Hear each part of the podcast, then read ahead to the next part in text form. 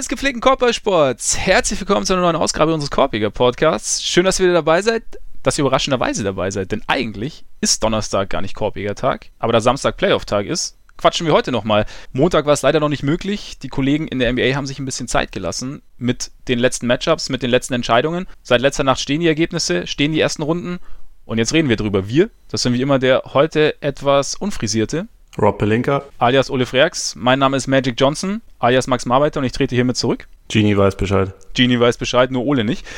Natürlich trete ich nicht zurück. Es geht erst los. Mir kommen die Tränen. Ja, ich merke schon, ihr seht es gerade nicht, aber Ole, so ein bisschen, bisschen bebende Unterlippe sehe ich da. Ja, wie dem auch sei, wir werden uns heute jede Playoff-Serie einzeln vornehmen. Wir werden es kurz machen, wir werden es wahrscheinlich etwas schmerzvoll machen, aber das ist ja auch Sinn der Sache. Davor müssen wir natürlich über unseren geliebten Dirk sprechen, der jetzt seine Karriere beendet hat. Alle haben es erwartet irgendwie. Keiner hat es ganz genau gewusst, aber irgendwie hat man es schon gewusst. Jetzt ist es soweit. Vergangene Nacht sein letztes Spiel gehabt. Dazu eben über den Kollegen Magic Johnson, der jetzt nicht mehr Lakers-Präsident ist. Keine Lust mehr, klang es ein bisschen. Und danach geht es um die Playoffs. Wir haben uns da ein kleines Format überlegt. Ole wird Thesen abgeben.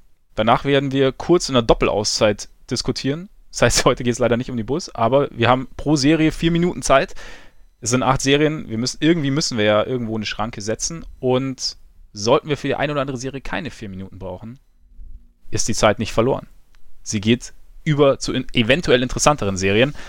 Dazu aber später vorab natürlich wie immer noch kurz der Hinweis auf unsere Patreon-Seite, über die ihr uns unterstützen könnt. Patreon.com slash Korpiger Podcast, Korpiger in dem Fall mit. AE. Ganz genau wie jede Woche. Da könnt ihr uns etwas spenden, wenn ihr findet, dass es spendenswert ist, was wir hier tun. Vielen Dank an dieser Stelle natürlich wie immer an alle, die das schon tun.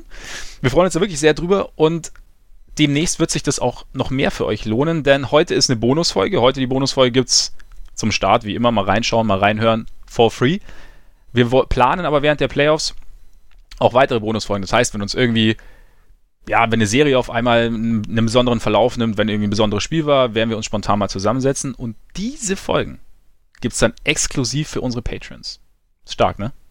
Absolut. Dazu vielleicht noch erwähnenswert, dass die normalen Folgen natürlich weiterhin ganz normal vor der Paywall und nicht hinter der Paywall verschwinden. So ist es natürlich, weil der Korpiger Podcast bleibt for free. Der normale Korpiger Podcast natürlich. Daran ist nichts zu rütteln, daran wird auch nie was zu rütteln sein. Und zudem, zu dem Kollegen Nowitzki passt natürlich auch des Kollegen Freaks Buch. Genau. Ich habe es quasi vorausschauend natürlich geschrieben, weil, okay, nicht wirklich, aber als ich die Idee dazu bekam vor ungefähr anderthalb Jahren, war das natürlich schon absehbar, dass irgendwann Dirk Nowitzki mal seine Karriere beendet und deswegen dieses Thema so von wegen äh, einerseits seine Karriere würdigen und andererseits so ein bisschen ähm, auch schauen, was so nachkommt, äh, wie, wie das Feld bestellt ist, was er jetzt so hinterlässt. Das war ja so quasi die Idee hinter dem Buch. Von daher passt es zeitlich einigermaßen, dass es jetzt vor, ähm, ich glaube, einem knappen Monat, vier Wochen, drei Wochen, nee, So vier Wochen Dreh, ja. rausgekommen ist. Genau. Um das nochmal genauso holprig abzurunden, das Nowitzki-Phänomen könnt ihr überall kaufen, wenn ihr wollt. Immer gut Bescheid, wenn der Autor Bescheid weiß. Immer gut Bescheid. Immer gut, wenn der Autor Bescheid weiß. So meine ich. Ja. Das war jetzt ziemlich bescheiden. Uh. Hey, wir sind in Hochform heute, ich merke schon. Ich freue mich auf jeden Fall schon auf das Buch. Ich krieg's nämlich nächste Woche tatsächlich. Da bin ich in Deutschland und da bekomme ich das Buch. Ich freue mich darauf zu lesen. Und nachdem du jetzt angefangen hast, können wir jetzt auch über Dirk reden. Letzte Nacht, sein letztes Spiel in San Antonio. Natürlich in San Antonio. Wo sonst? Und ich habe Da, wo die meisten Spiele und wo auch das erste Spiel quasi war. Also ich glaube, Ja. er hat gegen keinen Gegner in der NBA häufiger gespielt als gegen die Spurs. ja, und, Und auch, Hoop Summit war natürlich auch damals. stimmt, war auch in San Antonio. Im Alamo Dome damals noch, gell? Das waren noch Zeiten. Also Ja. ich nenne es auch immer noch äh, Alamo Dome, obwohl es natürlich eine andere Halle ist, aber was Ja. soll's. Ja, der Alamo Dome war geil, da musste auch immer die, das war doch eigentlich, war es nicht eigentlich ein Footballstadion oder irgendwas in die Richtung und sie musste immer die Hälfte abhängen, weil es zu groß war? Äh, ich meine, es wäre Football gewesen, aber also der zweite Teil, den kann ich bestätigen. Also es wurde immer zu äh, über die Hälfte abgehangen quasi. Ja, diesmal musste nichts abgehangen werden, diesmal war die Halle voll und naja, schon krass zu sehen, wenn du irgendwie bei deinem Erzrivalen spielst, dein letztes Spiel hast und es äh, ein Tribute-Video für dich gibt und äh, die ganze Halle am Ende steht. Also das weiß ich nicht. Spricht irgendwie auch Bände, würde ich sagen, oder? Ja, das hatte schon klasse, muss man schon sagen. Also äh, Ich weiß nur, dass die Knicks-Fans das damals für Reggie Miller auch gemacht haben, den sie ja vorher gehasst haben, wie sonst was. Aber mhm. ich weiß nicht, also ich kann mich nicht dran erinnern, ob da jetzt irgendwie so ein so ein cooles Tribute dann irgendwie auch noch gelaufen ist und mhm. Äh, mit relativ großer Sicherheit hat nicht der gegnerische Coach dann am Ende nochmal das Double Team weggeschickt und, und ist komplett ausgerastet, damit Dirk dann nochmal äh, seinen letzten Wurf treffen kann. Also das war schon echt wieder äh, definitiv sehr cool, wie sich die Spurs verhalten haben. Ja, sind irgendwie für mich so zwei der besondersten Akteure so der letzten, also wenn die Spurs jetzt als Akteur sieht, der letzten 20 Jahre in der NBA auf jeden Fall. Die, die Spurs als, als Organisation und Franchise die ihren ganz eigenen Weg gehen und Dirk halt, der irgendwie, ja, wie gesagt, für mich irgendwie schon so der, der besonderste Sportler ist, den ich so gesehen habe, so vom Gesamtpaket her. Also irgendwie ganz oben zu sein und zu den Besten zu gehören und äh, auch diesen, diesen Ehrgeiz zu entwickeln, über den wir letzte Woche auch, äh, nicht letzte Woche, am Montag gesprochen haben, äh, in Bezug auf, auf Dwayne Wade. Und dabei aber halt einfach so ein eher normaler Kerl zu bleiben quasi, der ja irgendwie quasi überall beliebt ist und, und, und halt einfach zu allem zu allen gleichermaßen freundlich ist und da irgendwie so eine, so eine Natürlichkeit irgendwie hat und keine Show um sich rum hat. Also da finde ich, das war irgendwie ein, ganz, ein schönes Zusammenkommen heute Nacht nochmal. Ja, irgendwie das, das Schöne, was man ja auch, finde ich, gerade sich bei den Spurs und Dirk denken kann, wenn halt die Ping-Pong-Bälle mal ein bisschen anders gefallen werden, äh, wären. äh, er und Popovic hätten natürlich auch traumhaft zusammengepasst. Ne? Also okay, das, hat, ja. das hat Dirk ja jetzt auch nach dem Spiel gesagt, dass Popovic für ihn der größte Coach aller Zeiten ist. Und man kann sich das irgendwie schon auch vorstellen, dass, also weil er halt einfach auch von der Persönlichkeit her ähm, sicherlich ein bisschen ähnlich ist wie Tim Duncan auch, natürlich ein anderer Spielertyp und auch nach außen ein anderer, aber bei allem, was man über Duncan so als Teammate hört, ist das ja im Prinzip das, was man über Dirk auch immer wieder sagt. Mhm. Also es halt so einer von vielen ist, einer, der irgendwie alles auf seine Schultern nimmt und gleichzeitig irgendwie sich aber nicht über irgendwen anders stellt. Und also so diese Kombination, die hätte irgendwie auch gepasst. Ich bin, äh, also bin ganz froh, dass es nicht so gelaufen ist, sondern dass es halt diese Rivalität auch gab, weil die ja. halt die NBA über viele Jahre auch, äh, auch bereichert hat, absolut. Ja, irgendwie so ein, so ein What-If, also wenn wenn es diese Kombination Popovic und Nowitzki ge gegeben hätte, hätte ich auch sehr interessant gefunden. Ja, definitiv. Also Popovic hätte auf jeden Fall was mit Nowitzki angefangen, anzufangen gewusst. Also da, da, da wäre schon was, Schon was Wahrscheinlich hätte er nie Dreier werfen dürfen, weil Pop den Dreier nicht mag. Ja, stimmt. Wobei mit zwischenzeitlich mochte er ihn ja. Er hat ihn zumindest werfen lassen. Ja. Nur momentan mag er ihn nicht mehr so. Oder lässt ihn nicht mehr so werfen. Ich glaube, ja, ich glaube, wenn Nowitzki damals bei einem anderen Team gelandet wäre und bei einem Coach, der halt nicht Don Nelson wäre, dann ja. äh, wäre wär ihm der Spielstil schon relativ schnell äh, etwas anders aufgedrückt worden, als es, als es da dann passiert ist. Also und das war schon für den, für den Start in der NBA ziemlich perfekt, dass es halt einerseits kein gutes Team war und andererseits eins, wo halt irgendwie mit Don Nelson irgendwie so der verrückte Professor dem Defense sowieso scheißegal war und dem Konventionen noch viel mehr scheißegal waren, ja. als saß, der gesagt hat, boah, der Junge kann ja werfen. Lass ich den mal werfen. So. Ja, das geht, gerät immer so ein bisschen in Vergessenheit, was Don Nelson eigentlich generell für so ein Offensive Mind war in der NBA. Also wie er, wie er da irgendwie in den, in den 90ern die NBA irgendwie geprägt hat und da irgendwie auch schon viele Dinge ausprobiert hat, die später halt irgendwie kamen und dann irgendwie so ein bisschen seiner Zeit voraus war. Ja, ein total legendärer Typ. Also ja. auch, auch äh, das ist auch ein Grund, warum ich in dem Buch relativ viel über den geschrieben habe, weil ich den einfach irgendwie eine faszinierende Gestalt finde. Und das fand ich auch bei der Zeremonie in Dallas ziemlich witzig, wo Carlyle dann meinte, dass, dass er beim ersten Tuten abgenommen hat, was ihn gewundert hat, weil er wahrscheinlich irgendwie gerade zwischen Zügen war. äh, Don Nelson wohnt ja. ja. mittlerweile auf, also schon lange auf Hawaii und baut da Marihuana an. Also warum nicht? Ähm, war ja, deswegen eben. auch nicht da, weil er wahrscheinlich nicht reisen durfte oder so, aber mhm. legendärer Typ.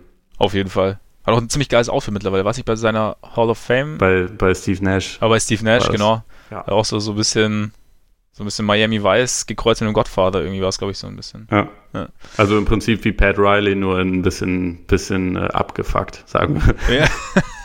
so können ja, so ein bisschen ausdrücken. den Hawaiian Swag mit reingebracht wahrscheinlich. Ja, genau. Ja, was ich übrigens, ich, ich muss ein kleines Geständnis ablegen. Also als Dirk am Anfang bei den Mavs gespielt hat, war mein, also mein Lieblingsteam war sowieso ganz anders, aber mein Lieblingsspieler in Mavs war damals Michael Finlay tatsächlich. Ja, mochte ich auch. Ich war großer, also ich hab, ich fand Dirk erst, also ich fand Michael Finlay deutlich cooler als Dirk am Anfang. Das ist jetzt, es tut mir irgendwie, es ist, ich habe da ein bisschen schlechtes Gewissen mittlerweile. Und ich weiß auch nicht, wie jetzt die Reaktionen ausfallen werden, aber ich habe mich dann irgendwann habe ich mich gefangen. Also es, es ging dann schon. Ja, ich, ich habe es gestern war es, glaube ich, bei, bei Twitter Eddie Zefko, der ja seit vier Jahrhunderten Beatwriter ist bei den Mavs, hat irgendwie auch geschrieben, dass, also hat das nochmal veröffentlicht, dass er vor 21 Jahren, als die Mavs halt Dirk gedraftet haben, ihnen dafür eine Note 6 gegeben hat. das habe ich auch gesehen. Äh. War ja auch ziemlich lustig. Also das ist, das ist ja irgendwie jetzt auch was, was halt die letzten Tage dann ähm, immer mal wieder durchkommt, so bei den ganzen Erinnerungen und Tribute Pieces und den ganzen coolen Artikeln, die man zu Dirk lesen kann. Auch diese Oral History von James Herbert bei CBS Sports war der absolute Hammer. Ähm, wie man da halt immer mal wieder lesen kann, ja, wie, wie falsch letztendlich viele Leute gele äh, gelegen haben und wie, weil das halt einfach nochmal verdeutlicht, wie, wie krass einfach diese komplette Entwicklung ist. Also das, man, man vergisst das ja immer so leicht, aber das war halt damals eine komplett andere NBA-Landschaft, als er da mhm. ankam. So, da gab es halt an Euros so Leute wie Tony Kukoc, die aber vorher halt schon in Europa wirklich dominiert hatten. So, Nowitzki kam aus der zweiten Liga, war Lottery-Pick und äh, ja, wie Donny Nelson das immer ausdrückt, kam wie ein Schluck Wasser in die Liga und wurde von wurde rumgeschubst wie eine Stoffpuppe. Und so ja. wie, wie heftig diese ganze Entwicklung halt einfach ist, das wird einem dann immer mal wieder verdeutlicht. Also, dass das halt, das wird so auch nicht nochmal passieren. Dass jemand dann unter den Umständen hinkommt, seine Probleme hat, dann gefördert wird und keine Ahnung, dann 21 Jahre bei einem Team bleibt, das sowieso nicht. Also, nee, das sehe ich nicht so bald, dass das irgendjemand nachmacht. Ja, mittlerweile sind drei Jahre schon viel eigentlich gefühlt. Ja. Also er war halt einfach kein Sure Thing.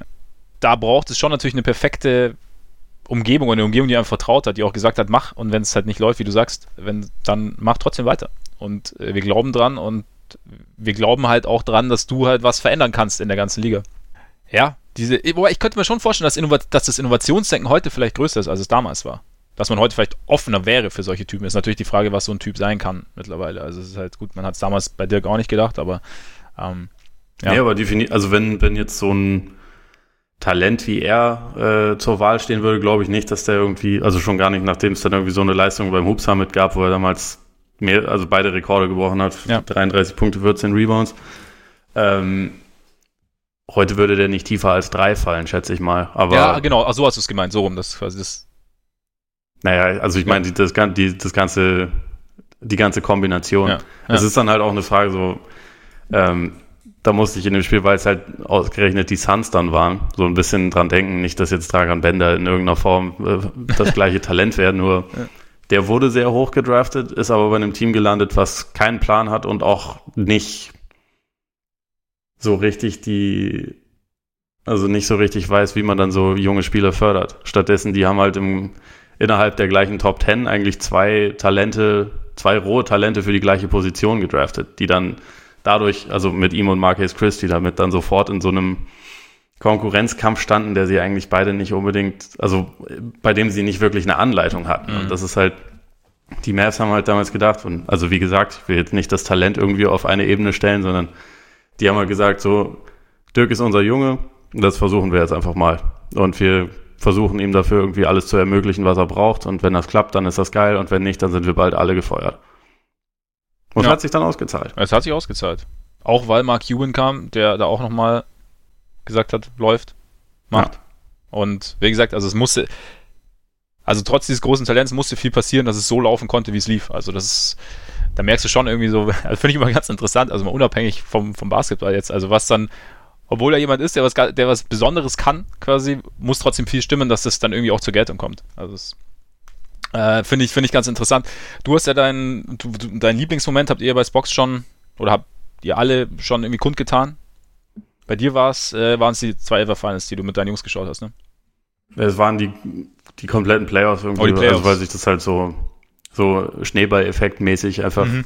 immer saß da eine Person mehr irgendwie dann nachts im, im Wohnzimmer irgendwie so diesen, diesen Effekt fand ich ja total abgefahren, weil ich das mit, äh, also von vorher und auch von nachher eigentlich in erster Linie schon so kenne, dass man sich die meisten NBA-Spiele, wenn man sie live guckt, eher alleine reinzieht, weil halt äh, der Otto-Normalmensch nicht gewillt oder dazu in der Lage ist, mitten in der Nacht aufzustehen, um sich Basketball anzugucken, was ich absolut nicht verstehen kann, aber was ich halt einfach nicht. so ist.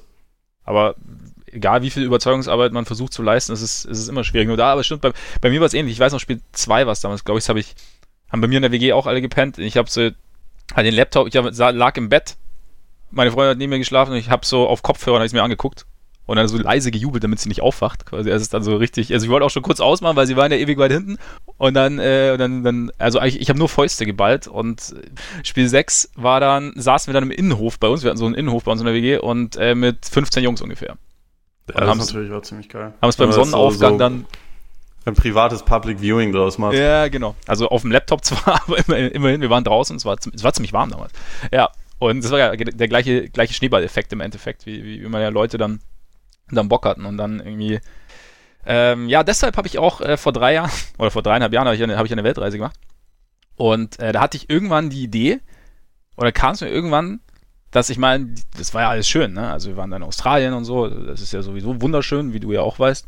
Und ähm, wir waren auf Vulkanen und wir haben keine Ahnung. Und ich habe mir gedacht, ein bisschen schöner wäre es doch, wenn wir jetzt noch einen Flamingo-Shot hätte. Also, weißt du? Dirks Wurf, ein Bein, so ein bisschen nach hinten kippend.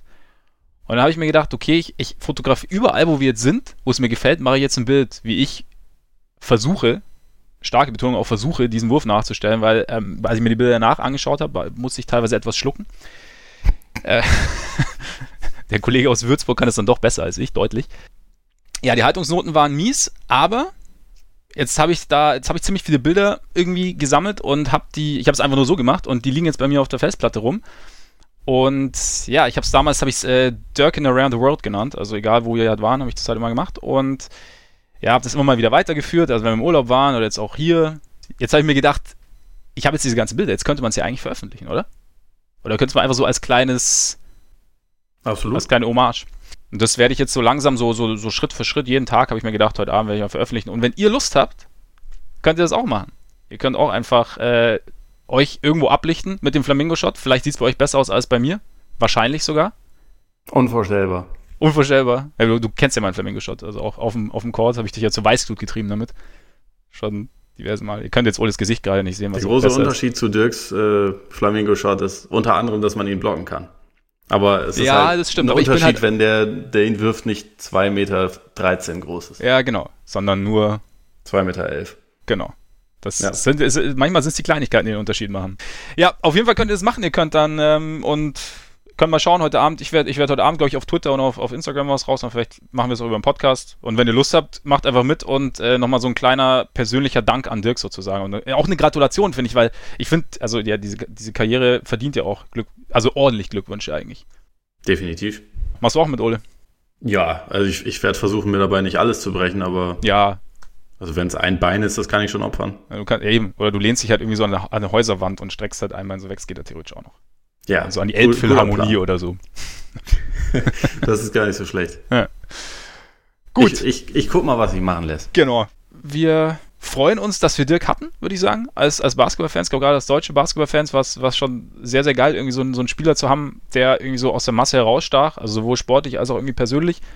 Und war schön zu sehen, einfach, dass er auch so, so, so einen komplett runden Abschied hatte, fand ich.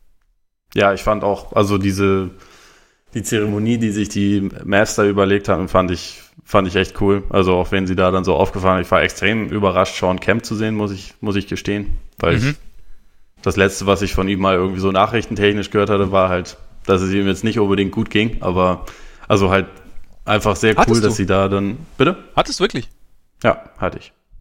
Ich hatte nämlich, also ich habe es auch schon ein paar Jahre her wieder, habe ich, hab ich mal eine, so eine Legendenstory über ihn geschrieben gehabt und da war es so, okay, ist jetzt, ihm geht's ganz gut, jetzt ist ein Restaurant in Seattle und er hat quasi mit seinen, mit den Dämonen der Vergangenheit abgeschlossen. Das war so ein bisschen das, was, also das ist, boah, das war 2014 oder so der Artikel. Das weiß ich nicht mehr, oder 2000.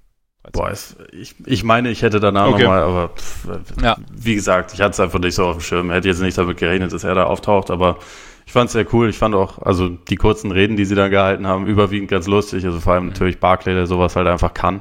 Und äh, Larry Bird mit seinem, ich war 15, als er in die Liga kam, jetzt bin ja. ich 62, halt auch Klassiker. Das war irgendwie einfach ein schöner, runder Abschied. Ich fand es auch ganz cool, dass Dirk das dann am Ende auch doch so ein bisschen mitgemacht hat und gesagt hat, okay, dann äh, mache ich jetzt halt doch nochmal ein bisschen den Kobe und werf halt, bis ich müde werde.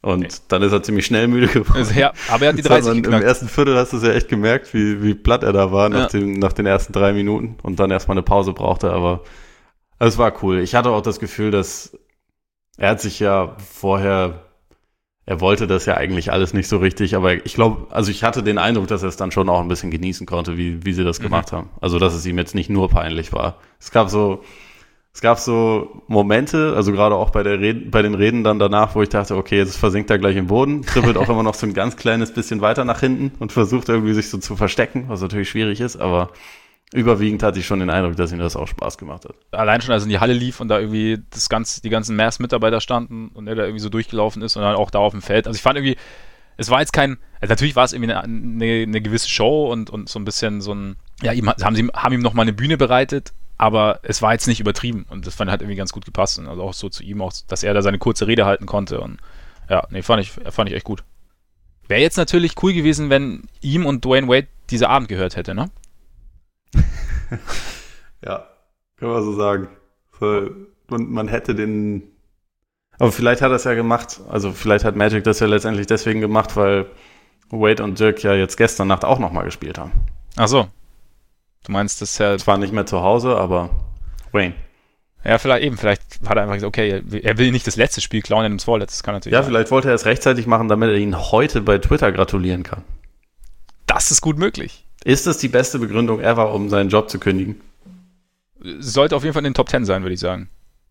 Also, die meisten haben es mitbekommen, Magic Johnson ist nicht mehr President of Basketball Operations bei den Lakers, weil er nicht er selbst sein konnte, hat er gesagt, oder? Weil er, er kann nicht einfach Spielern gratulieren, so er hat Westbrook genannt, der sein 20-20-20 Triple-Double gemacht hatte und er hat, weil alles gleich Tampering wäre, also weil sich ja Teamoffizielle nicht zu Spielern anderer Teams äußern dürfen. Und ja, er wollte wieder so ein bisschen Elder Statesman sein, hat er gesagt, ne? Und er hat einfach ja. kein, hat, hatte vorher mehr Spaß, als es jetzt gehabt hat als Lakers Präsident. Hat, Was ich übrigens wirklich einen legitimen Grund finde. Ich find glaube auch, auch nicht, ich mein, dass man, wenn man irgendwie so einen, wie er es ist, ein Milliardär oder kurz davor ist, Milliardär zu sein, der irgendwie ansonsten den eigentlich jeder mag, also von dem jeder eine hohe Meinung hat, außer Donald Sterling, von dem wiederum niemand eine hohe Meinung hat. Ähm, der halt eine absolute Ikone ist und der eigentlich wirklich bessere Sachen in seinem Leben hat als so einen letztendlich ja schon stressigen Job, der mit viel Negativität verbunden ist. Äh, Finde ich legitim dazu sagen, so sorry, aber das hatte ich mir anders vorgestellt. Ich dachte, ich kann einfach ein bisschen grinsen und äh, die Leute kommen dann schon und das wird dann geil und dann kann ich mich am Ende abfeiern und gut ist. Hat er sich vielleicht einfach anders vorgestellt und ich finde es okay, dann zu sagen, ähm, nö, mache ich nicht. Es ist halt hochgradig unprofessionell, das dann hinterm Rücken vom, äh, von der Chefin zu machen und vollkommen aus dem Nichts, gerade wenn man irgendwie sich am Tag vorher oder zwei Tage vorher noch die Erlaubnis abholt, den Coach zu feuern, das dann auch noch zu sagen, damit auch bloß niemand denkt, Luke Walton hätte irgendwie ein vernünftiges Standing in, innerhalb dieser Organisation. Ja, ja. Ähm, ja, die Sachen sind etwas, sind etwas schwierig. Aber wie gesagt, dass er, dass er den Hut genommen hat, kann ich am Ende sogar verstehen. Nee, das kann ich auch komplett verstehen. Also, wie gesagt, das ist auch total okay, wenn man merkt, irgendwie ein Job gefällt einem nicht. Also, das kennt, kennt man ja selber vielleicht aus seinem Alltag auch, also aus, oder aus seinem Leben. Es gibt ja immer einen Moment, wo du, wo du, du hast einen Job angefangen, denkst, alles ist gut und irgendwann denkst du ja, oh, doch nicht. Und dann kannst du ja auch kündigen. Aber ja, die Art und Weise ist ja wirklich ein bisschen komisch. Auch so dieses, ja gut, ist dann vielleicht auch ein bisschen so der, der amerikanische Einschlag, sondern dieses theatralische, so ja, äh, Genie Bass wäre wie Familie für ihn und es wäre für ihn zu hart, ihr es unter vier Augen zu sagen. Ich habe mir dann halt gedacht, das okay, ist halt natürlich einfach ausgemachter Schwachsinn. ja, weil wenn, wenn du jemandem so nahe stehst, dann wäre es für mich zu hart, es nicht unter vier Augen zu tun, sondern in der Öffentlichkeit. Ja. Irgendwie. Also wäre meine Meinung, aber ja, auch dieses ganze Außenrum, wie du sagst, also zu sagen, ich habe mir die Erlaubnis geholt, den Coach zu feuern, ist schon stark. Also er, er wollte, ich glaube, er will auf jeden Fall sicher gehen, dass Luke Walton nächste Saison nicht mehr bei den Lakers ist. Ja, und ich meine, der, also sein Legacy sozusagen. Pelinka, glaube ich auch. Also Meinst du auch? Ja, ja. Er wurde ja gefragt, ob das der richtige GM für die Lakers ist und er meinte dann irgendwie, das könnte er nicht entscheiden, so dass er die Zusammenarbeit äh, okay fand, dass er da nichts zu beanstanden hätte und hat dann aber irgendwie im nächsten Satz davon gesagt, dass er so das Backstabbing in diesem Business nicht so gut fände und äh, mhm. okay. das, das hatte schon, also und auch in den Tagen danach, also äh, gestern und heute, kamen jetzt auch schon mehrere Berichte, in denen Pelinka eigentlich letztendlich auch absolut vor den Bus geworfen wurde und ich kann mir nicht vorstellen, dass er den Job noch la wahnsinnig lange hat. Wobei das ich aber auch dazu sagen muss, letztendlich, je mehr ich drüber nachdenke, also ich habe ja gestern auch schon ein bisschen was dazu geschrieben ja. und das da auch angedeutet und äh, je mehr je mehr ich drüber nachdenke, an sich hat Magic den Lakers einen riesen Gefallen getan, wenn sie quasi die richtigen Schlüsse daraus ziehen und daraus lernen. Und nicht wie letztes Mal äh, sagen, okay, mit wem bin ich befreundet, wer ist eine Lakers-Legende, gut, der macht's, sondern Interviews führen, irgendwie den Markt sondieren, wer ist irgendwie da? Und vor allem nicht nur den Markt sondieren, sondern halt auch die besten Leute im Business, ob die jetzt dann Masai Ujiri sind oder, oder RC Buford oder wie auch immer, Daryl Morey, halt einfach mal ködern. So einfach mal sagen, hier so und so viel Geld kannst du haben, das hier ist der Lakers Job, das ist nach wie vor in der NBA der Job, den die meisten Leute haben wollen, ähm, weil das halt einfach die fetteste Franchise ist und also wenn du da demjenigen kommunizierst, okay, du kriegst dann hier auch eine gewisse Entscheidungsgewalt, du baust dein Team auf. Man kann das dann schon, glaube ich, sinnvoll füllen, wenn man nicht auf Interviews verzichtet und irgendwie direkt mal sagt, oh, das ist ein, das ist eine Lakers-Legende. Der hat noch nie im Front Office gearbeitet, aber der war früher richtig gut. Der wird schon wissen, was er zu tun hat. Und also so lief es halt bei Magic. Und auch, auch Pelinka ist ja letztendlich wegen Vetternwirtschaft da drin, weil er halt Kobis Agent war. Und also nicht, dass Kobe gesagt hätte, mach das mal, aber ich glaube nicht, dass er diesen Job bekommen hätte, wenn es nicht früher Kobis Agent gewesen wäre. Wobei man, wobei man natürlich sagen muss, damals, also klar, es gab schon so Stimmen, die auch gesagt, oder jeder hat sich gedacht, okay, Magic noch nie im Front Office gearbeitet, Pelinka auch noch nicht wirklich war Agent, aber viele haben sich gedacht, okay, Pelinka ist wunderbar vernetzt in der Liga, hat, kennt das Geschäft komplett, ist eine gute Wahl. Viele haben auch gedacht, Magic, erfolgreicher Geschäftsmann, kennt den Basketball. Klar, er war die letzten Jahre nicht, nicht so nah dran, wie er hätte sein müssen, aber es trotzdem, also diese, als es losging, waren die Probleme noch nicht so, oder hat, hat man, hat man mehr Vertrauen in die ganze Geschichte gehabt, als natürlich jetzt im Nachhinein. Also im Nachhinein ist es komplett schief gegangen, wobei man es natürlich, hast du ja auch geschrieben, nicht komplett an Magic festmachen kann. Also es ist jetzt halt irgendwie, er ist halt. Nee, kann man auch nicht. Also man kann auch nicht vergessen, dass die vier Jahre davor bei den Lakers auch schon absolut verheerend und ja.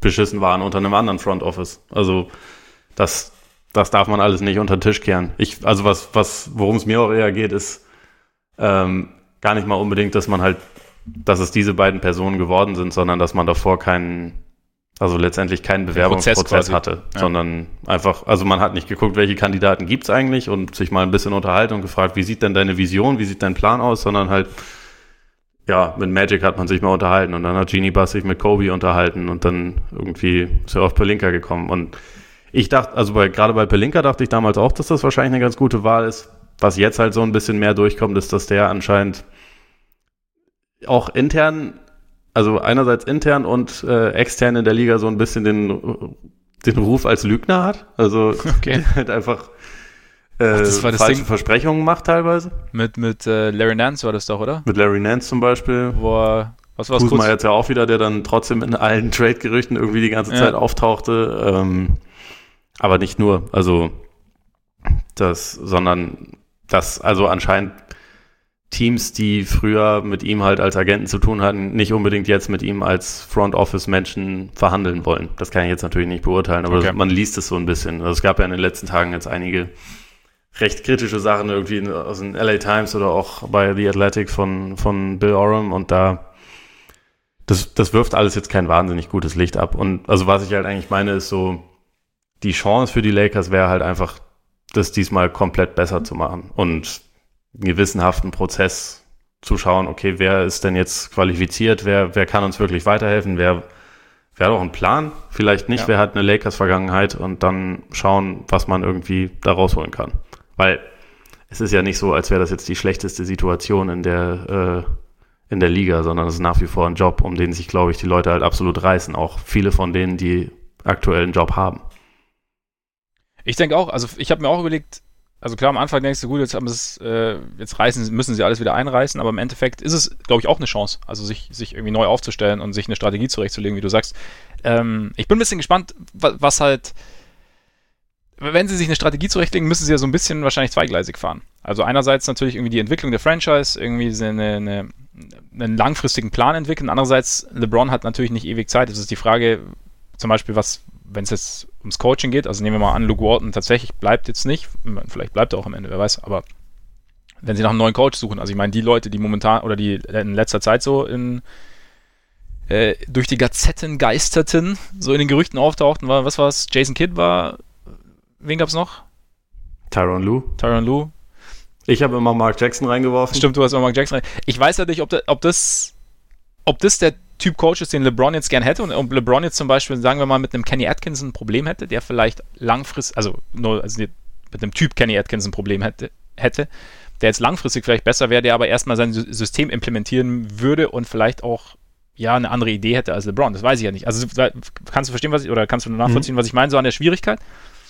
Ähm, Absolut. Und ja, da bin ich mal gespannt, wie sie das machen. Ich meine, vielleicht sagt aber auch LeBron, okay, ich bin dabei. Wenn wir eine Idee haben, dann kann ich auch von dieser Idee profitieren und ich bringe mich damit ein und dann, dann bringen wir das ganze Ding komplett ans Laufen und auf eine ganz andere Art und Weise, wie ich es bisher vielleicht auch in meiner Karriere gemacht habe. Der quengelnde alte Van Gundy soll es machen. Jeff oder Stan? Jeff. Jeff. Stan finde ich super, wenn er einfach nur bei der Levertard Show ist und, und sich über sich selbst lustig macht. Das, das gefällt, in der Rolle gefällt er mir wesentlich besser, aber Jeff Van Gundy wirkt mir mittlerweile etwas überspielt als Kommentator, weil er einfach nicht mehr über Spiele redet, sondern eigentlich, eigentlich ist das so, die machen während ihren Spielen häufig so ein bisschen das, was wir halt machen. Also über alles Mögliche reden, aber nicht über das Spiel. ähm, ja. Von daher, äh, das fände ich ganz lustig. Nee, aber das sind auf jeden Fall große und wichtige Fragen, die sie jetzt relativ abrupt irgendwie klären müssen. Ja. Aber ja, ich glaube, im Endeffekt werd, werden sie nicht unbedingt darunter leiden, dass Magic gesagt hat, für ihn ist der Job nichts, weil ich glaube, das, das kann man tatsächlich relativ einfach verifizieren. Der Job war wirklich nichts für ihn. Also er war dafür einfach nicht, nicht gemacht und so das Verhalten, was er dann so an den Tag gelegt hat, gerade dieses nach draußen relativ protzige, so ich bin Magic und wir sind die Lakers, was wir ja hier irgendwie auch im Podcast relativ mhm. häufig kritisiert haben, das, das funktioniert halt so als Teamoffizieller nicht und damit stößt du dann auch natürlich anderen Teams, die ähm, potenziell irgendwelche Trades mit dir machen sollen. Da stößt natürlich eher sauer auf mit sowas. Und von daher jemand, der da ein bisschen subtiler vorgeht, vielleicht eine Möglichkeit. Dieser Jerry West, der beste von allen, ist im Sommer übrigens Free Agent als Berater quasi. Okay. Also sein Vertrag bei den, bei den Clippers läuft aus. Wobei ich glaube, dass er da eher verlängert und versucht, Kawhi zu kriegen, aber wer weiß. Gut möglich. Shoot for the Stars und so. Ja, das stimmt. Weil und ich glaube, sie, die Lakers müssen halt erstmal diese Entscheidung oben treffen, bevor sie sich dann auf den Coach festlegen. Also, weil es macht ja, ja klar, auch keinen also, Sinn. Luke ja. Walton wurde ja jetzt auch vom Regime vor Magic und Pelinka halt schon geholt. Genau. Und waren also anscheinend nie der Wunsch, Wunschtrainer von den beiden und hat das auch so ein bisschen zu spüren bekommen. Und dann, also, das ist halt keine Basis, auf der man dann irgendwie aufbauen kann. Ich verstehe auch immer nicht, ja, ich will es jetzt nicht zu weit führen, aber dass man sich dann, ja, ich meine, also entweder der Coach muss dann halt gehen oder ich arrangiere mich damit, aber dass man dann irgendwie so die ganze Zeit so, so ein so einen Nebenkriegsschauplatz am Köcheln hält über zwei Jahre, also es kann ja irgendwie nichts werden. Also entweder ich raufe mich zusammen oder halt nicht und, und als, finde ich jetzt als, als Front Office Mann, muss ich dann halt muss ich eine klare Entscheidung treffen, entweder für oder gegen den Coach. Aber so, so dieses Mittelding, das die so gemacht haben, ja, ergibt für mich keinen Sinn. Weil du dann halt permanent Angriffsfläche bietest, auch für den Coach. Und auch der, weil der Coach in seiner, in seiner Entscheidungsgewalt 0,0 gefestigt ist. Aber wie gesagt, ja, du hast recht. Also deswegen wäre es natürlich, oder sollten sie auf jeden Fall erstmal die, die Front Office-Entscheidung treffen und dann mal sehen, wie es dann, wer dann frei ist als Coach und in welche Richtung sie halt gehen wollen. Aber ich ja. bin gespannt. Also ich finde es ist halt wie, man sagt es ja so oft, also wenn man so ein, Gigant in Anführungszeichen sich mal so eine Strategie zurechtlegen würde, wie halt jetzt kleinere Teams in Anführungszeichen, also wie zum Beispiel den Netz oder sowas oder auch die Hawks, die halt einfach, die sagen, okay, wir, wir gehen jetzt diesen Weg, aber da ist halt die Frage, wie du es halt eben mit LeBron machst. Schauen wir mal. Und wie gesagt, ich meine, es stehen ja auch, steht ja auch das ein oder andere Trade-Gespräch wahrscheinlich nochmal an. Ja. Das heißt, sie, soll, sie haben jetzt ewig Zeit, haben sie halt nicht. Aber das äh, ergibt für mich keinen Sinn, was du gesagt hast. Das ist schon mal richtig. Und das ist fürs Erste das Schlusswort für die Lakers, weil die müssen jetzt mal klären, wie sie, wie sie die Position weiter besetzen. Wir müssen es erstmal nicht. Genau. Wir können jetzt, wir können jetzt. Äh, ich meine, Sie können uns gerne anrufen, wenn Sie wollen. Vielleicht haben wir. Vielleicht ja gut, also ab einer gewissen Summe bin ich eventuell schon verfügbar. Aber, ja, aber nur, ich, ich, möchte nur als Berater bei der Front Office Suche. Nicht, dass ich da irgendwie. Ich hätte gerne den Job von Steve Nash bei den Warriors, der irgendwie so einmal im Monat da ist, irgendwie so ein bisschen wirft und dann. Ja. Boah, und dafür halt ein Gehalt bekommen. Das, das finde ich schon gut. Mhm. Also, das könnte ich mir vorstellen. Klingt auch eine also gute wenn, wenn die Lakers sich sowas vorstellen können, dann sollen sie, sollen sie sich melden. Ja. Aber in der Zwischen, äh, Zwischenzeit, lass mal mit den Playoffs anfangen. Genau. Ich würde sagen, wir fangen mit dem Osten an. Und wie gesagt, Ole wird äh, seine These zur Serie abgeben. Danach quatschen wir kurz. drüber, diskutieren kurz. Vier Minuten haben wir Zeit. Dann ähm, setzen wir das Upset-Gefahrometer in Gang. Schauen, wer, also wie groß die Wahrscheinlichkeit ist eines Upsets. Skala ist von 1 bis 8. 8 ganz einfach, weil Zach Levine äh, viel zu selten Erwähnung findet in der NBA. Ähm, dann gehen wir natürlich unseren Tipp zur Serie ab. Dann werden wir auch ganz am Ende noch sagen, was unsere Lieblingsserie ist. Äh, wer von den großen Favoriten oder den größeren Favoriten es am schwersten hat. Und dann haben wir noch, ähm, nachdem es mit dem Bandwagon so überragend geklappt hat während der Saison, gibt es auch äh, per Bandwagon durch die Playoffs. Und da werden wir das Ganze ein bisschen auflockern. Wir werden einfach nur sagen, welches jetzt so für jede Runde so unser Lieblingsteam in Anführungszeichen ist, den wir so ein bisschen intensiver folgen wollen. Wir suchen es auch selber aus, also nicht ich für Ole und Ole für mich, sondern Ole für sich, ich für mich. Und genau, da werden wir dann einfach mal schauen, können wir ein bisschen mehr berichten. Es wird keine große Analyse geben, aber einfach nur so ein bisschen, dass wir ein Team haben, dass man halt so ein bisschen, dass man ein bisschen mehr im Blick hat, abseits der, ja, der Klassiker. Gut. In diesem Sinne, Osten, Bucks Pistons, noch kein Timer. Timer kommt erst danach. Herr Freaks, Ihre These. Oder Ihre Einschätzung. Soll, bei den Thesen soll ich mich wahrscheinlich auch kurz fassen, oder? Ja. ähm, die Bucks gewinnen kein Spiel mit weniger als 10 Punkten Unterschied. Kein Spiel mit weniger als 10 Punkten Unterschied. Okay, mhm. gut. Dann 3, 2, 1. Ja, bin ich wahrscheinlich sogar bei dir. Also gut, ich tue mich mit solchen großen, also mit so, so, so, so fak faktischen Zahlen immer ein bisschen schwer, aber ich sehe auch nicht, wo, wo die Pistons ihnen gefährlich sein können. Also zumal ja Blake Griffin zwar eine überragende Saison spielt, aber in letzter Zeit mit sehr, sehr dicken Eisbeuteln um die Knie rumläuft und irgendwie, ja, sie hat gerade noch so ein bisschen in die Playoffs geschleppt hat und der Trend bei den Pistons zeigt auch nochmal nach unten und ich sehe nicht, wo sie ihnen gefährlich werden können. Die Bucks sind für mich einfach als Team zu stark und für sie ist es vielleicht ganz gut. Also, ich meine, Mirotic ist noch nicht fix, ob er ein Spiel einspielen kann. Snell auch nicht. Mirotic ist ein bisschen wahrscheinlich, aber ich glaube, für sie ist es auch eher so eine, so eine Serie, um in die Playoffs reinzukommen, oder? Also, um sich so ein bisschen, ja, jetzt so als Favorit gehen sie jetzt rein und so ein bisschen, bisschen reintasten. Die Spieler werden so langsam fit. Ja, ich denke ich denke es eigentlich auch, dass es ganz gut ist. Also, die haben so der Kern um Janis hat noch keine Playoff-Serie gewonnen und ich, ich glaube, dass das Matchup dafür nicht unbedingt das schlechteste ist. Also äh, auch Brook Lopez ist da einigermaßen gefordert, weil halt eine der wenigen verbliebenen Stärken von äh, Detroit ist so per se das Offensiv-Rebounding ja von Drummond, aber ähm, Lopez ist zwar als, als Rebounder nicht, nicht berühmt, aber ich glaube, in der Serie kann er halt seinen Wert offensiv wie defensiv auch zeigen, weil er halt einer der Spieler ist, die am besten und gewissenhaftesten ausblocken. Mhm. Und das ist halt gegen, gegen Drummond wichtig. Und wenn halt diese, äh, dieser Faktor so der Second Chance Points auch noch so ein bisschen wegfällt, dann sehe ich einfach, also genau wie du eigentlich nicht viel, was die Pistons machen können, beziehungsweise, also sie können natürlich darauf hoffen, dass es ein Spiel gibt, wo Kennard und Ellington Feuer fangen und irgendwie zusammen zwölf Dreier reinrotzen, dann ist natürlich irgendwie alles ja, gut, möglich. Okay, aber, aber davon kannst du ja nicht ausgehen. Also es ist ja nichts, was du jetzt im Vorhinein einschätzen kannst quasi. Nee.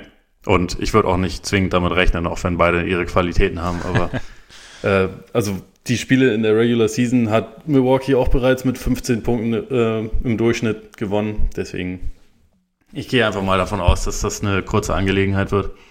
Ja, ich auch. Also gerade, ich glaube, Lopez macht Drummond dann offensiv auch nochmal Probleme. Also er kann ihn defensiv die Füße entgegenhalten, offensiv zieht er ihn raus. Brockton hat jetzt noch ein bisschen Zeit, kommt er erst, als hier 17.3. ist er raus mit Riss der Fußsehne. Sechs bis acht Wochen. Also frühestens zweite Runde. Ja, bin bei dir. Wird eine klare Geschichte. 4-0? Ja. Ja. Ja, 4-0. Upset-Gefahrometer ist, äh, ist 1 oder 8 das niedrigste? Naja, na, nachdem 8 der, der Goldstandard ist, ähm, ist natürlich 1 das niedrigste. Okay, 1. Gut, sehe ich genauso. Okay, damit haben wir noch genau eine Minute übrig und haben jetzt für Raptors gegen Magic 5 Minuten theoretisch. Noch ein kurzer Zusatz: Die Bucks haben seit 2001 keine Playoff-Serie mehr gewonnen. Also glaube ich, dass Janis auch von Anfang an ein Statement setzen will. Auf jeden Fall, es wird Zeit. Janis ist heiß. Wird, wie wir am Montag gelernt haben, Unanimous MVP, weil es einfach keine zwei Meinungen zu der Geschichte gibt. Damit nach Toronto, würde ich sagen, oder? Ja. Gut. Was sagst du dazu? Läuft. Äh, ich glaube, gegen die Magic wird sich der Wert von Kawhi und auch Marc Gasol gleich besonders doll zeigen, weil äh, Orlando ein Team ist, was. Gut, ganz kurz noch These, oder? Ja, ja. ja. Weil äh, Orlando ein Team ist, was defensiv sehr gut da drin ist, Teams irgendwie offene Dreier und ähm, Abschlüsse am Ring zu nehmen und stattdessen so Mitteldistanzwürfe forciert. Mit Kawhi und auch Gasol hat man da aber zwei Leute reinbekommen, die das auch ganz gut können, weshalb ich nicht glaube, dass das so eine große Waffe für Orlando sein wird. Und jetzt bitte. Das ist jetzt eh schon mit, mit reingegangen, aber mhm. macht nichts. Ja, ich habe auch, also gerade Gasol, glaube ich, wird interessant, weil er mit, mit Vucevic ist er so eigentlich der, der gefährlichste Offensivspieler der Magic oder beste Spieler der Magic und da haben sie, haben die Raptors gleich, gleich mal jemanden, den sie ihm ganz gut entgegenbringen können mit Gasol, also sowohl defensiv als auch offensiv. Mm. Und bei Kawhi ist ja auch der Punkt einfach, Playoff-Zeit ist ja Kawhi-Zeit. Habe ich die Woche gelernt, weil er. Weil er jetzt spielt? Ja, kommt drauf an, wie die Serie läuft, ne? Vielleicht, wenn es 2-0 steht, kann man auch mal über eine Pause nachdenken aber er hat ähm, in der Geschichte der Liga die drittmeisten Winshares in den Playoffs, nach äh, Jordan an 1 und LeBron an 2. Und von daher, ja, also ich glaube, Kawhi, also gerade langsameres Spiel, Würfe erarbeiten, Defense, ich meine, da ist Kawhi natürlich wie gemacht dafür und die Magic, die sie ja sowieso selbst schwer tun zu scoren, glaube ich, werden da gegen die Raptors nochmal zusätzlich Probleme bekommen. Und ähm, also Magic haben die Offense Nummer 22, also Defensive, äh, Offensive Rating Nummer 22 und äh, die Raptors das fünf beste Defensive Rating. Also ich glaube, da, da treffen einfach schon mal zwei, naja, Welten so ein bisschen aufeinander. Und ich glaube, ja, die, die, die Qualität der Raptors ist einfach zu groß. Und dann eben auch noch, wie du sagst, dass sie halt zwei Leute haben, die genau das noch nutzen können, was die Magic theoretisch anbieten, die selber gut verteidigen. Also sie haben die acht beste Defense, was das Defensive Rating angeht das macht es halt auch nicht einfacher. Ich glaube, für die Magic ist auch einfach der Punkt, jetzt endlich mal wieder in den Playoffs zu stehen. Wir haben es am Montag gesagt, seit sieben Jahren zum ersten Mal und der Trend stimmt zwar, also seit März sind sie bei 14-6, aber ich glaube einfach, die Raptors sind, sind, einfach, sind einfach zu stark und das, letzte Spiel, das die Magic verloren haben, auch ausgerechnet gegen Toronto, also von daher, ich glaube, für, für die Raptors geht es auch darum, weiter an ihrem Rhythmus zu arbeiten und ihren Rhythmus zu finden und einfach, dass alles noch flüssiger läuft und ja, das glaube ich auch. Und ich glaube, Orlando ist dafür gar nicht mal so ungeeignet als, als Sparringspartner quasi, weil sie halt schon, wie du schon gesagt hast, gut verteidigen. Seit, seit dem, seit dem All-Star-Break sind sie, glaube ich, sogar das beste oder zweitbeste Defensivteam der Liga. Und also es ist definitiv nicht ganz leicht, gegen sie an Punkte zu kommen, ja. aber Toronto hat irgendwie genug Waffen. Ich glaube, sie werden weniger Transition-Punkte sammeln als gegen viele andere Teams, aber dann äh, sind sie halt direkt dazu gezwungen, sich halt im Halbfeld noch so ein bisschen mehr einzuspielen, was ja zwischen Kawhi, Lowry und Gasol zum Beispiel ja immer noch nicht so zu 100 Prozent stattfinden konnte bisher, weil ja. sie einfach nicht so viel zusammen auf dem Court standen. Äh, ich glaube, von daher ist das eigentlich ein ganz gutes Matchup für die Raptors. Sie werden gefordert, aber sie sind trotzdem, ihre Qualität über, übersteigt dann oder überwiegt dann am Ende dort trotzdem so stark, dass sie es dann machen. Ja. Upset-Gefahr? Hast du schon pausiert? Äh, ja. Okay. Ähm, Upset-Gefahr habe ich jetzt mal bei zwei, einfach nur als Ehrenpunkt an die alten Raptors. Als Ehrenpunkt an die alten Raptors? Ne, ich bin bei eins. Okay. Tipp dann Dann hast du doch auch wieder einen Sweep, oder? Ja, ich, ich, ich schwank zwischen 4-0 und 4-1, glaube ich mache aber Sweep. Na gut, dann unterscheiden wir uns hier ein ganz kleines bisschen. Ich habe jetzt mal sieben Spiele. Äh, Raptors sind fünf hingeschrieben. Okay. Aber der allzu groß ist der Unterschied nicht. Nee, ne? Dann hätten wir jetzt theoretisch sechs Minuten zur Verfügung. Wir machen das ganz geschickt. Wir, wir sind gut in der Zeit. Ja, gut. Also wir haben jetzt auch die beiden wahrscheinlich spannendsten Serien aller Zeiten abgehakt. Ne? Das ist korrekt. Damit kommen wir zu den Sixers gegen die Nets. Und der Herr Freaks wird uns jetzt erzählen, was er davon so hält oder was, was besonders interessant ist bei der ganzen Geschichte. Okay. Folgende These habe ich mir nicht selbst überlegt, sondern ich meine, ich hätte sie von Nate Duncan, ich bin mir nicht zu 100% sicher, aber die Sixers sind in dieser Saison deshalb so ungeduldig ähm, mit Transaktionen gewesen, weil sie nicht davon überzeugt sind, dass Joel Embiid noch viele Jahre auf Top-Niveau hat und sie wollen das, deswegen das Maximum jetzt herauspressen. Los geht's. Alter, okay. Das ist eine Ansage. ja, es ist ja, es ist ja anscheinend nicht mal ganz sicher, dass er ein Spiel einspielen kann. Es ist noch nicht mal ganz sicher, dass er ein Spiel 2 spielen kann weil sie ihn jetzt dann äh, im Saisonendsport offensichtlich ein kleines bisschen verheizt haben. Also als er seine längere Pause hatte und sie ihn dann gegen die Bucks haben zurückkommen lassen, Da gab es ja kein Minutenlimit oder irgendwas, sondern ich glaube, er hat 37 oder 38 Minuten gespielt, weil er halt wahrscheinlich Janis zeigen wollte, wer der Boss ist. Dabei offensichtlich gescheitert Hat ist, Giannis weil er dann nicht der. Boss ist gegen Janis. Ja. Und seitdem, ja, gibt schon wieder Probleme. Jetzt, also beim gestrigen Spiel stand zwar Load Management, aber danach hat sich Elton Brand dann halt hingestellt und gesagt, so, es gibt eine Möglichkeit, dass äh, Embiid bereit ist für die Playoffs, aber vielleicht halt auch nicht. Und dann müssten sich da die Sixers, glaube ich, schon sehr an die Nase fassen. Und dann, um vielleicht auch auf diese Serie zu sprechen zu kommen, dann ähm, ist die Serie ein bisschen interessanter, als sie so auf dem Papier erscheint, glaube ich. Weil über die Saison gesehen ist das ja schon die ganze Zeit so, obwohl die Sixers auch sonst noch ein paar ganz gute Spieler da rumlaufen haben.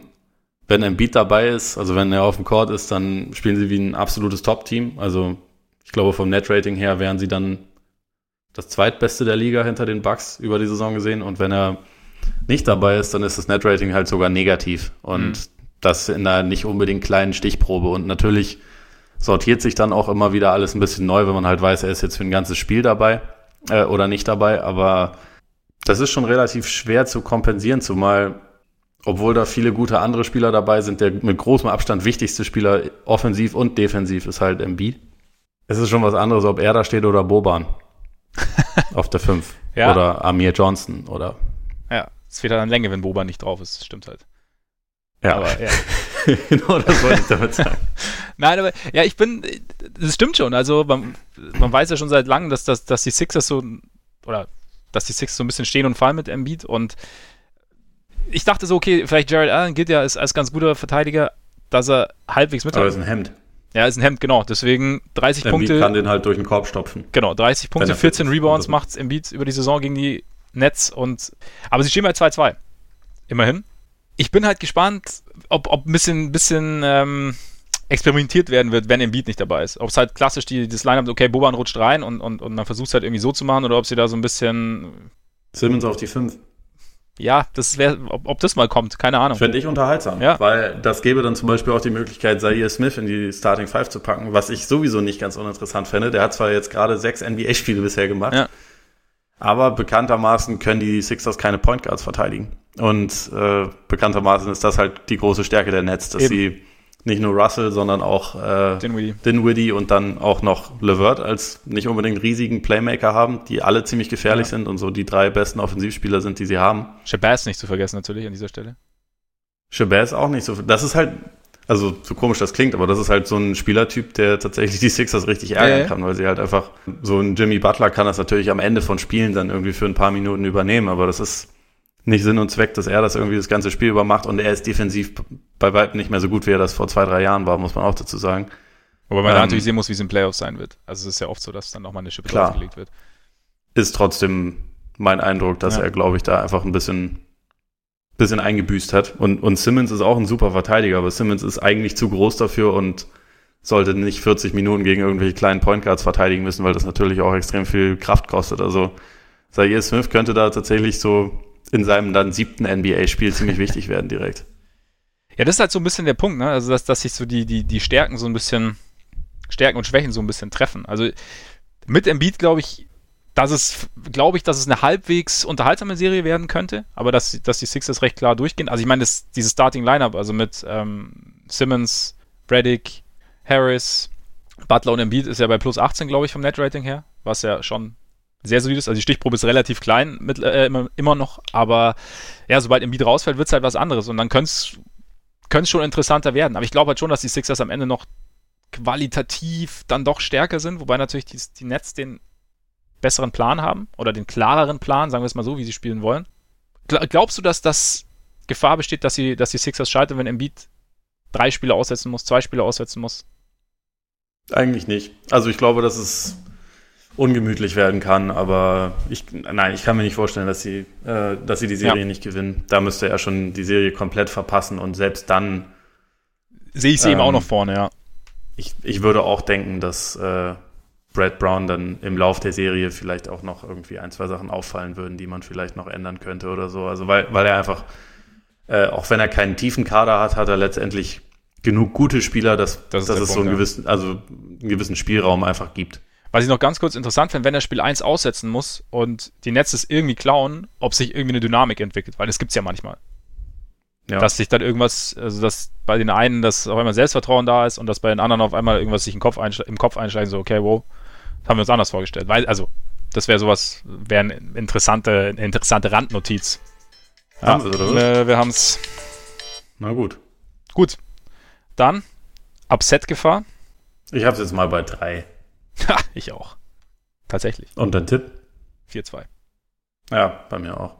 Jetzt, jetzt, haben wir uns hier ein bisschen verquatscht, ne? Jetzt haben wir für, für Celtics Pacers nicht so viel Zeit, wo es da so wahnsinnig viel zu besprechen gibt. Hau raus, These. Ähm, ja, durch die Verletzung von Marcus Smart ist alles verloren.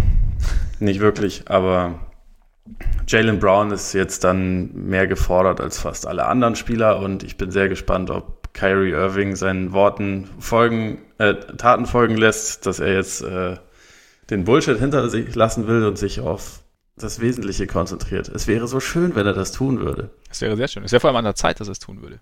Ja. Damit starten wir die Clock. Ja, es wäre sehr schön.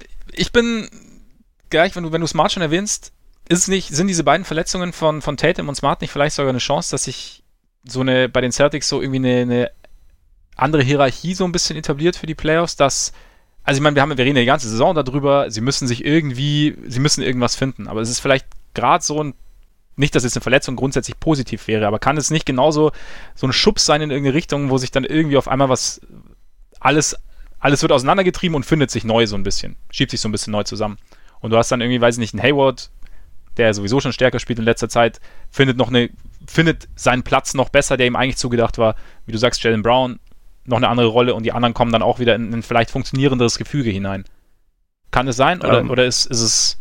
Bei Tatum hätte ich dir zugestimmt, zumal er in letzter Zeit sowieso nicht gut spielt, smart ist, aber so der äh, emotional wichtigste Spieler des Teams und der Anführer des Teams. Deswegen ja, aber vielleicht übernimmt jemand anderes genau diesen. halt.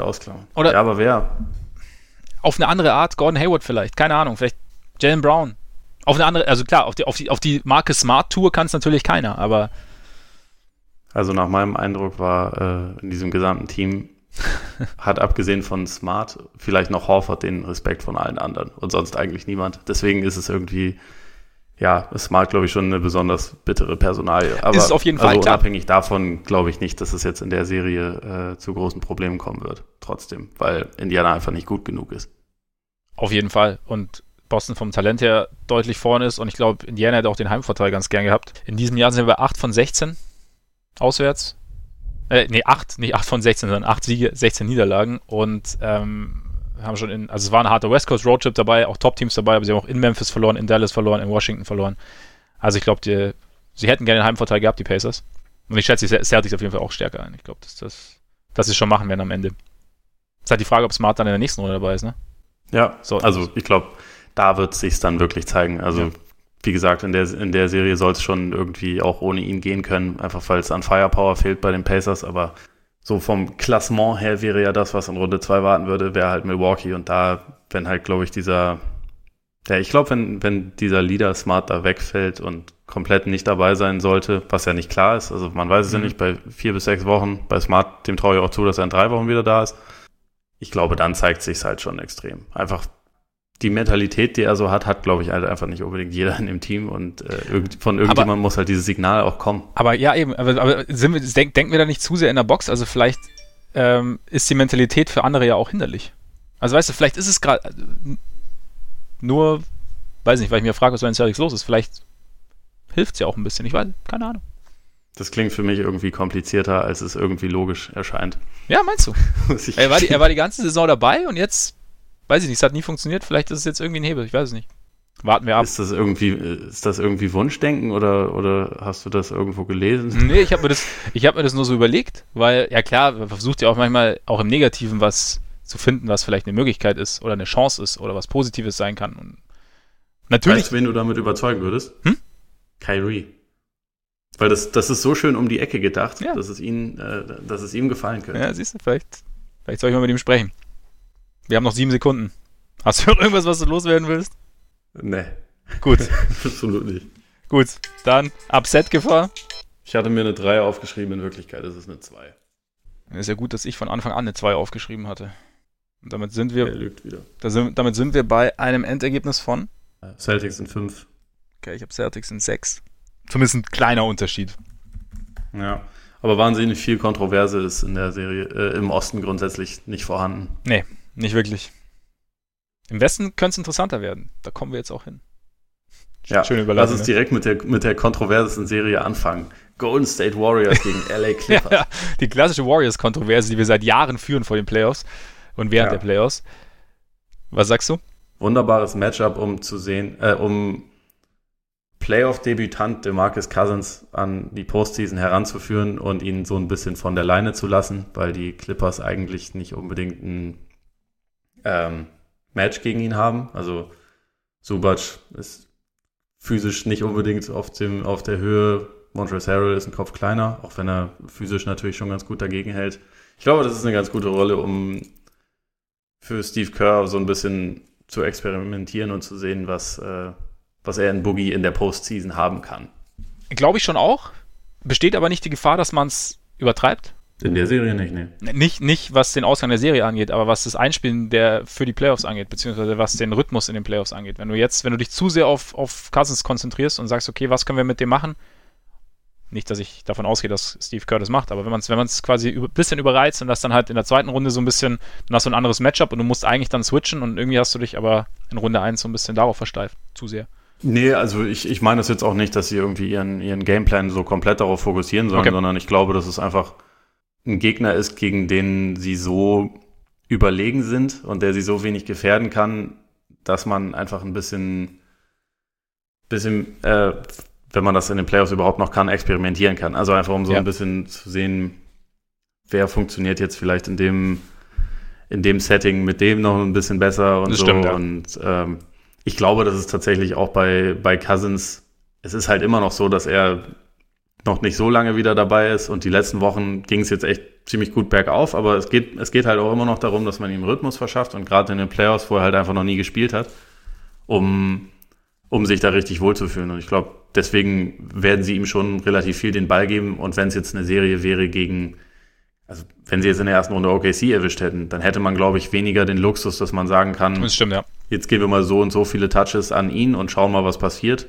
Sondern weil einfach OKC näher dran wäre, sie ein bisschen wirklich zu gefährden.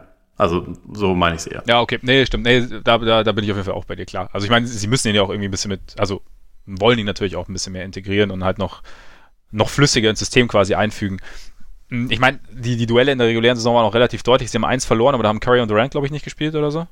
War das nicht so? Äh, Durant glaube ich schon, Curry nicht und es war Oder- irgendwie ein Overtime, Ja. dass sie dann verloren Also 3-1 auf jeden Fall. Und interessant finde ich nur, dass die, außer ich bin liegt total aber die, die, die Durant-Draymond-Geschichte war doch gegen die Clippers, oder nicht? Das war gegen die Clippers, Ja. ja. Ich weiß nicht, vielleicht kommen die, die bösen Geister zurück und äh, die Warriors zerfleischen sich und gehen in Runde 1 raus, weil, weiß ich nicht. Das wäre natürlich ganz nett. Sehr Ich glaube, da wahrscheinlich. müssten sie sich halt tatsächlich nicht nur sprichwörtlich, sondern wortwörtlich Und zerfleischen. das wollen wir auch wieder nicht. wir wollen das alles nicht ausschließen bei Draymond und Durant. Ja, das stimmt. Ähm, ich glaube auf jeden Fall auch, dass, dass äh, Lou Williams ein 40-Punkte-Spiel von der Bank machen wird. Mhm. Rechne Gut möglich. Mit. Weiß auch nicht warum. Ähm, Ich bin, ja, bin gespannt, was Beverly mit Curry macht. ja. Das ist so ein Punkt, wo ich ein bisschen Sorge habe, Ja. weil das ist die einzige wirkliche Big-Picture-Implikation, die irgendwie aus dieser Serie entstehen könnte, wenn Beverly ein, eine seiner Irrfahrten unternimmt. Ja, sehe ich auch so. Also da, da hoffen wir, dass es nicht tut. Also nicht, es ist ja auch nicht gesagt, dass er es macht. Von daher, vielleicht sind unsere Sorgen da komplett unnötig, aber wird, dürfte eine klare Sache werden, oder? Ja. Upset-Gefahr, Eins, Endergebnis. vier. 4-0. Ich habe ich hab tatsächlich, ich habe den Clippers 1, 1 gegeben, 4-1 und aber Upset-Gefahr auch 1. Na gut. Also das kann sein, also einfach weil bei den, bei den Warriors immer ganz gut sein kann, dass sie halt ein Spiel schlafwandeln. Ja. Ähm, also beziehungsweise mindestens ein Spiel. Gerade in der ersten Runde können sie auch drei Spiele schlafwandeln, aber ähm, im Zweifel sind sie halt irgendwie meistens explosiv genug, um das dann auch schnell wieder zu drehen. Und ich glaube, Da ist der Qualitätsunterschied auch eigentlich groß genug, dass sie es drehen können. ja, Ja, nee, das Genau. stimmt schon. deswegen Stimmt denke ich schon eher, dass sie da kurz Prozess machen werden. schon. Ja. Bin auch bei einem 4-0 wäre ich jetzt auch nicht komplett, würde ich nicht auch komplett aus allen Wolken fallen. Also es wäre auch im Rahmen des möglich. Nuggets Spurs. Wir haben jetzt fünf. Minuten übrigens. Sauber. Von den oberen vier Teams ist Denver das einzige, gegen das die Spurs eine Chance hätten. Oder haben, besser gesagt. Mhm. Sagst du das, weil es wirklich so ist oder weil wir, also quasi, nein, weil wir quasi davon ausgehen. Nein, nein, ich sage das, weil ich hier ausschließlich lügen will. Ja, genau. Nein, aber weil wir davon ausgehen, dass die Nuggets in den Playoffs Probleme bekommen werden. Ist, ist, ist es noch so ein bisschen so ein, ist es ein Faktor oder ist es einfach, oder siehst du auch vom Matchup her? So, vielleicht ist besser. Das ist so ein bisschen eine Kombination. Also, das, was die Spurs am besten können, ist letztendlich Fehler ausnutzen auf einem hohen Niveau. Also sie diktieren nicht unbedingt anderen Teams ihren äh, Spielstil auf oder sondern sie, sie profitieren eher davon, dass andere Teams nicht so clever sind wie sie und nicht so perfekt ähm, ihre Sets durchlaufen und nicht so diszipliniert verteidigen. Also es wird, der Ball wird, geht rum, bis man halt den offenen Wurf bekommt und äh, defensiv forciert man die richtigen Würfe und ist diszipliniert und schaut halt, dass ja, dass, dass man halt einfach keine Fehler macht. Also die Spurs machen die wenigsten Fehler letztendlich und die Nuggets sind halt einfach nun mal das Team, was am wenigsten Playoff-Erfahrung überhaupt hat. Jetzt mal abgesehen von, von Paul Millsap und mit Abstrichen, glaube ich, noch Will Baden, aber also in einer, in einer Leistungsträgerrolle ist Paul Millsap der einzige, ja. den sie überhaupt haben. Und also ich bin mir sicher, dass die Nuggets das bessere Team sind, aber ich weiß nicht, ob sie das halt komplett abrufen können und ich weiß einfach nicht, wie, wie Jokic und auch eigentlich gerade Jamal Murray halt auf ein Playoff-Setting reagieren. Zumal Popovic natürlich einen gewissen Ruf hat. Und so, ich glaube halt einfach, dass die ersten beiden Spiele kritisch werden, weil wenn Denver die gewinnt, dann wird es halt eine ganz schnelle Angelegenheit. Aber wenn die Spurs eins davon klauen, dann kann ich mir das schon vorstellen, dass es das so ein bisschen ins Wanken gerät. Und dann haben die Spurs, glaube ich, sogar eine reelle gewisse Chance. Vielleicht keine riesige Chance, aber mehr als sie jetzt gegen die anderen Teams oben gehabt hätten. Ja, kann ich mir schon auch gut vorstellen. Also gerade der, der Faktor Popovic und ähm, also ich, ich bin gespannt, was er macht gegen Jokic zum Beispiel, weil Jokic ja als schon spezieller Spieler sowohl defensiv als, offensiv, als auch offensiv da irgendwie rumläuft und was, was er sich da so überlegt. Murray, ich meine, ist ja schon, ist schon lange das Thema, weil, dass er halt noch zu viele Ups und Downs hat und dass halt den Warriors, die Warriors, den Nuggets auf dem Flügel halt einfach ein konstanter Scorer fehlt oder im Backcourt ein konstanter Scorer fehlt. Und da bin ich gespannt, was, was, was Murray da machen kann oder be beziehungsweise ob Murray da sich so ein bisschen einpendelt. Also was ich ganz interessant finde, so weil halt, wir sagen, Playoff-Erfahrung fehlt und das hat ja dann, ist ja auch ganz schnell dann so mit ja, wackeliges Händchen und so und die Psyche spielt da eine Rolle. Also wenn wir jetzt das ist jetzt natürlich kein direkter Zusammenhang, aber Clutch-Wins äh, sind die Nuggets dann eins.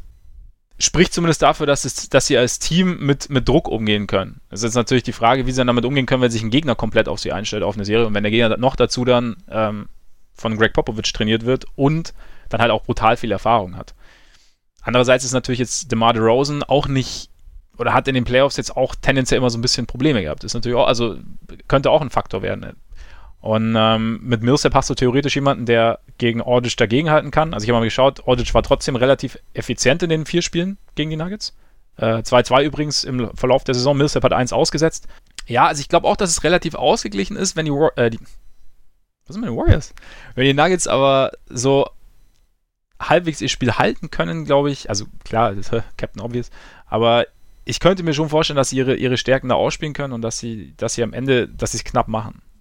Ja, bin ich, bin ich im Prinzip auch bei dir. Aber bei manchen Spielern kannst du es halt einfach schwer ja. einschätzen. Also bei, bei Jokic zum Beispiel mache ich mir weniger Sorgen als bei Murray, ja, der halt Fall. grundsätzlich ja. einfach extrem streaky ist. Ne? Also der hat absolut das Potenzial. Und also einen konstanteren Spieler auf dem Flügel haben die Nuggets ja schon irgendwie mit, mit Harris und Barton, aber keiner Wobei ist Harris so aber auch keine gute Murray das halt sein ne? kann.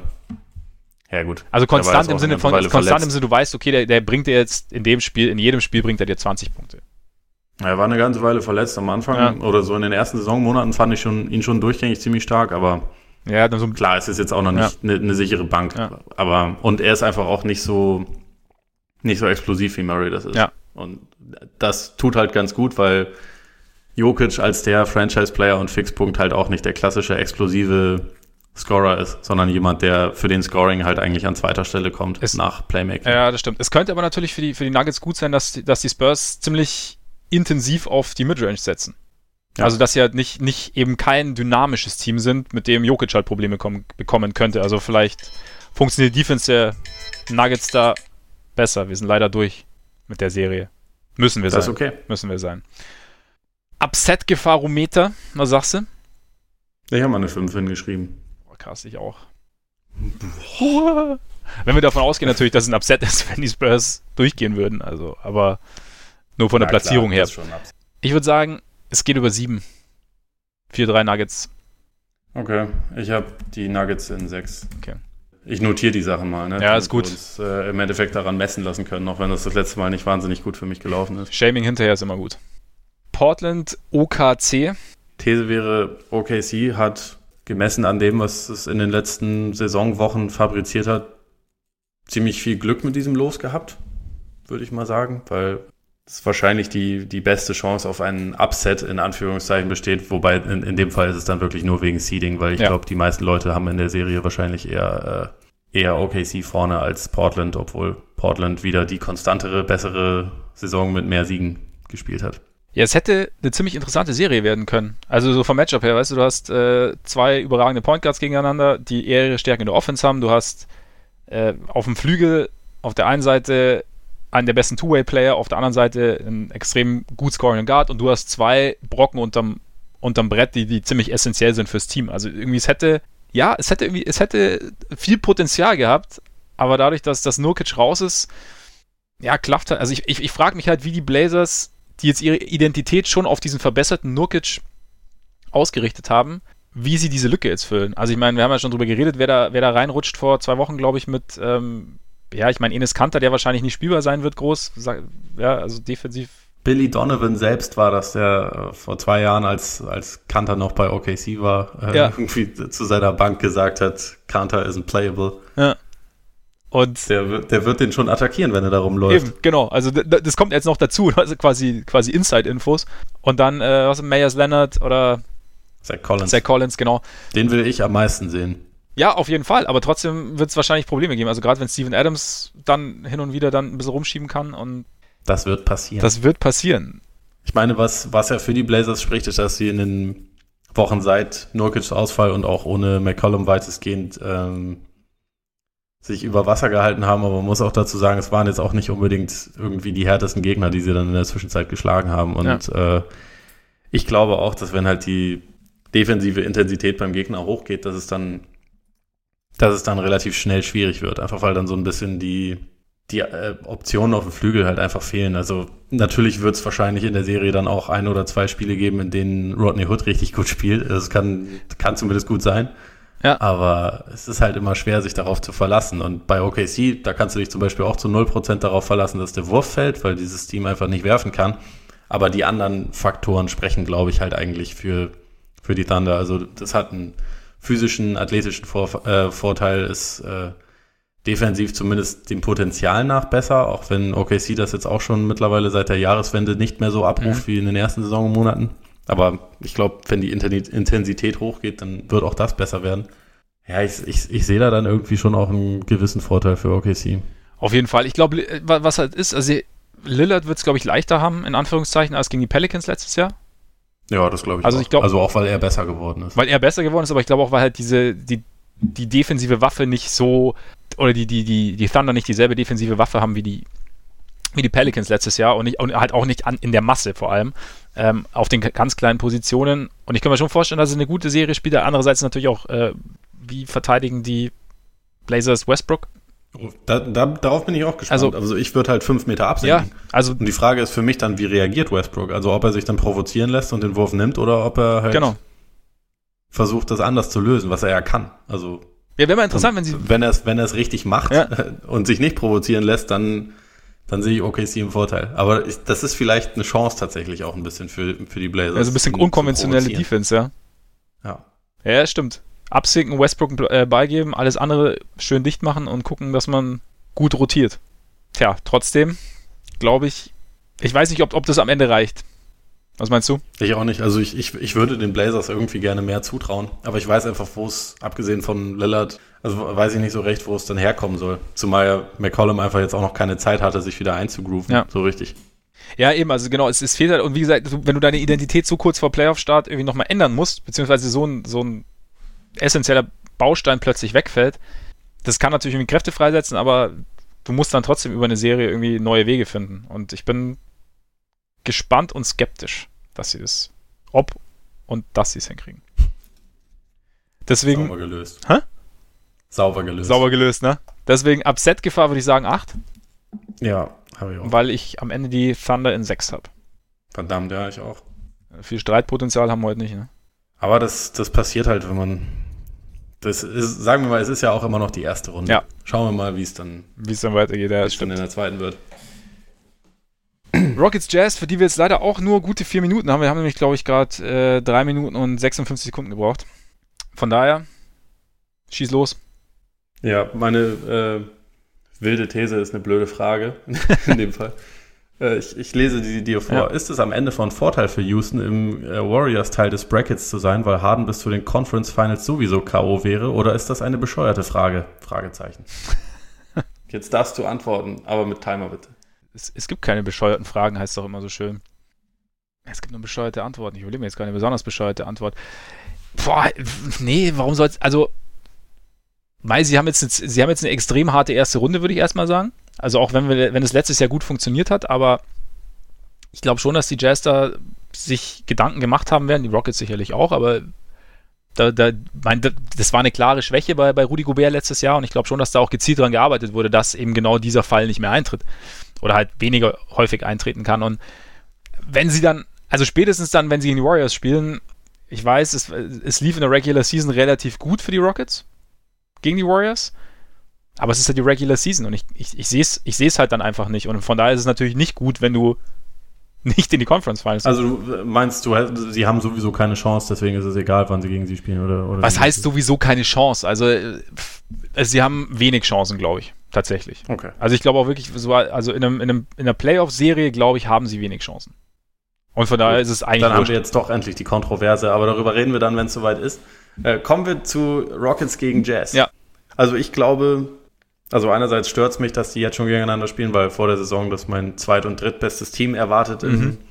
im Westen waren. Das ist nicht genau so passiert. Äh, ich glaube, Mitchell ist eine Ecke besser als im letzten Jahr. Gobert ist besser ähm, gegen Pick and Roll, wie du schon Ja. gesagt hast. Äh, ich glaube, sie haben ihre ihre Schlüsse gezogen. Ich glaube aber trotzdem, dass äh, das er Ergebnis am Ende ähnlich sein wird. Also nicht, dass es vielleicht nicht exakt 4-1, aber ich glaube, dass es, äh, dass die Rockets das wieder gewinnen werden, weil ich glaube, dass sie insgesamt trotzdem das etwas ja reifere Team sind. Und ich glaube, wir, wir, hatten das Thema ja schon oft. Ich bin halt ein bisschen Rockets-Believer, deswegen ich kann mir vorstellen, dass halt die, dass, dass äh, gerade Paul und Harden schon irgendwie so denken, ähm, wenn wir das jetzt schnell machen, dann wartet danach Golden State und dass sie das versuchen werden, das relativ schnell einzutüten. Deswegen glaube ich nicht, dass es jetzt eine Serie wird, die über die volle Distanz geht. Dass sie es versuchen werden, glaube ich schon auch. Ich, ich bin mir nur nicht sicher, ob sie es schaffen, dass sie es schnell rumkriegen. Also ich, ich bin auch eher auf Rockets Seite. Ich sehe die Rockets auch im Vorteil, allein weil Erfahrung, Star Power. Aber ja, ich glaube, die, ich glaub, die Jazz sind mit ihrem Setup schon sehr, sehr. Sorry, ich habe gerade eine Push-Nachricht gelesen, dass die Kings dabei sind, ihren Headcoach zu feuern. oh mein Gott, die Idioten. Also, das heißt nur vom, ist vom Bleacher Report, aber Kings to fire Headcoach Jäger. das wird dann schon stimmen wahrscheinlich. Vlade Plans anscheinend. Ja, kommt von Sie Vosch. haben Also, gerade doch gerade erst gestern auch verlängert. Es kommt von Vosch, also von daher. Wird schon stimmen.